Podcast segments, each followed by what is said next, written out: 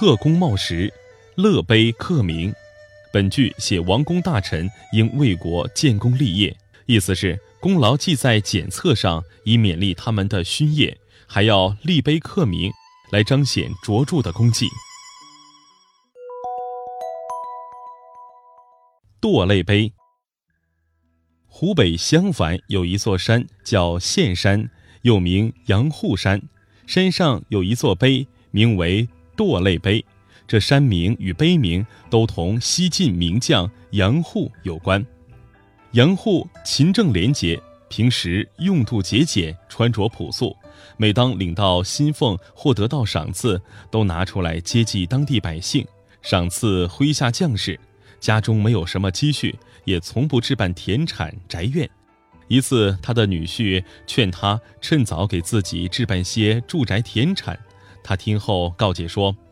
作为人臣，利用职权谋私利是最大的糊涂。当时晋武帝统一全国的最大障碍是吴国，杨户带领军队镇守襄阳，同吴国大将陆抗的防区相望。由于两位将军都很厉害，谁也没法打败对方，于是都改用稳扎稳打的办法。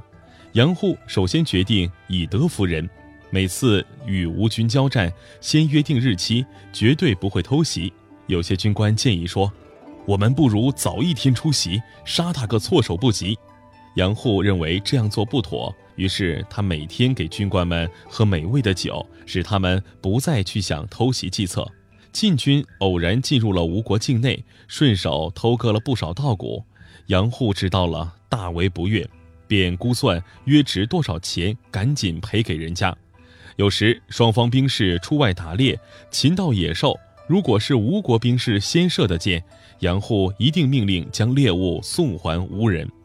后来陆抗得了重病，杨户命人送来一副好药，陆抗的手下将士都很担心，唯恐药中有毒。陆抗却不以为然地说：“杨户哪里是会下毒的人呢？”果然，他服用后不久便痊愈了。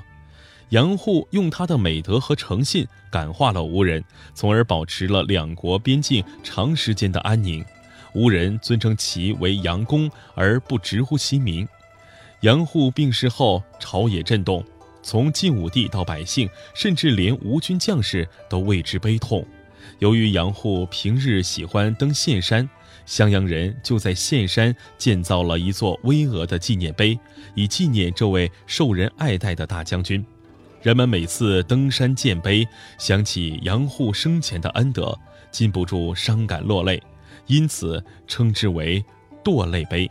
唐代大诗人孟浩然有“杨公碑尚在，银罢泪沾襟”的诗句。